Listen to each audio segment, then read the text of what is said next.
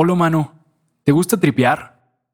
Si te gusta tripear, suscríbete a este podcast porque te voy a llevar un viajezote. Un viajezote donde juntos vamos a explorar el poder de tu mente y la sabiduría ancestral de tu corazón. Hablando de corazón, un review de 5 estrellas ayudaría mucho este podcast.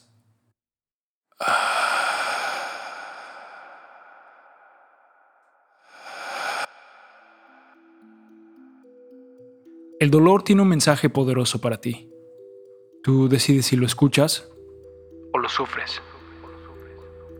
La verdad tenía miedo. Podía sentir mi boca seca, podía sentir una sensación intensa en el estómago, como una, una sensación de vacío. Algo así como si toda la sangre de mi cuerpo hubiera ido desde la punta de mi cabeza hasta mis pies, pero a kilómetros por hora. Me sentía vacío. Me acerqué a él y cuando lo toqué ya estaba frío. Le abrí los ojos para confirmar que todos mis miedos eran realidad. Sus ojos ya no brillaban como antes.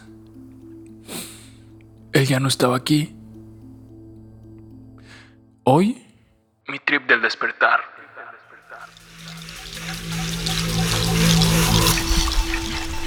Escuchas.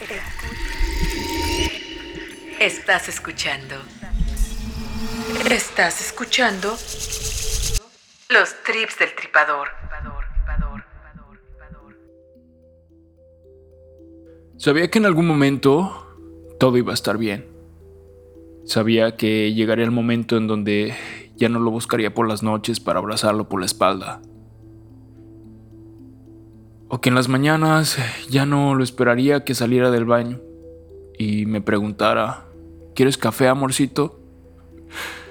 También sabía que llegaría el momento en que mis mañanas volverían a ser normales, donde ya no me despertara con un ataque de pánico y lo único que podría calmarme era recordarme que todo era real y que sí, él ya no estaba aquí. La verdad no es fácil. No es fácil cuando la única opción que tienes para estar mejor es aceptar que nunca más vas a volver a ver a la persona que amas. Nunca más vas a poder escucharlo, nunca más vas a poder abrazarlo o verlo sonreír. Mi despertar fue salvaje, fue inesperado. Me enfrenté a la muerte de cerquita. Vi morir a la persona que más amaba y de la noche a la mañana, así, sin aviso, mi vida cambió para siempre. Estábamos en Tailandia, estábamos en una montaña que nos llevó como tres horas para llegar Recuerdo que estábamos súper emocionados porque al otro día iríamos a un santuario de elefantes. Así es como planeamos el final de nuestro viaje. Cuatro meses por tierras asiáticas y dejamos Tailandia al final porque sabíamos que era especial. ¿Quién iba a decirlo? ¿Quién iba a decir que me quedaría solo en un país donde nadie hablaba español? Con un cuerpo que quemar, un montón de papeles que traducir, explicarle a la policía qué pasó, regresar al hotel, empacar sus cosas, después pensar qué hacer con el cuerpo, avisarle a su familia. Y todo esto sin seguro de viaje, todo esto con 150 dólares en mi cartera. Tuvo un funeral que jamás lo hubiéramos imaginado. Fue en un templo budista, un templo muy chido, la verdad. Había monjes cantando y repitiendo mantras, mientras a mí me abrazaban extraños que conocí una noche anterior en el hotel. Esos extraños después de esa experiencia se convirtieron en familia. Todo parecía irreal, todo parecía parte de una película. Recuerdo que cuando fui al templo a recoger sus cenizas, uno de los monjes se acercó con una caja blanca de plástico y la puso sobre la mesa. Abrió la caja y envueltos en una especie de gasa venían sus huesos. Así, sus huesos completitos.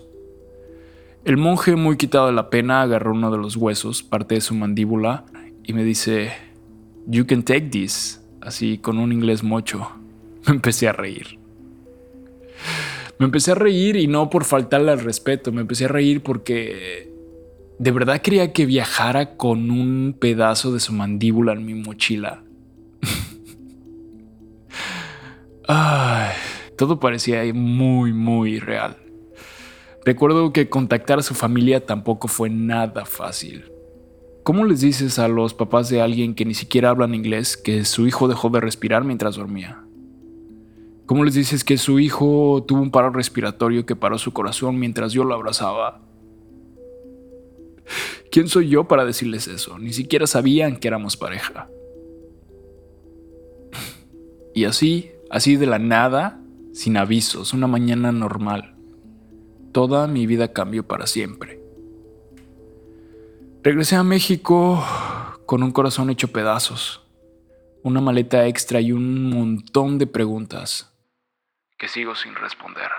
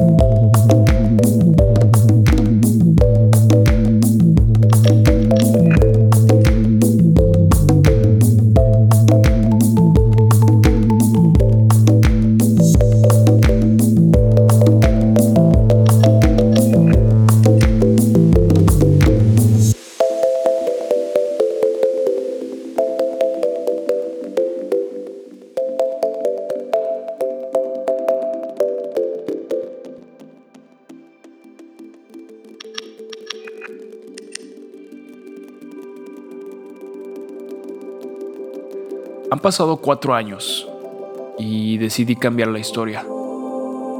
Solía pensar que su muerte me definía, solía pensar que su propósito era despertarme, solía pensar que para eso nos conocimos.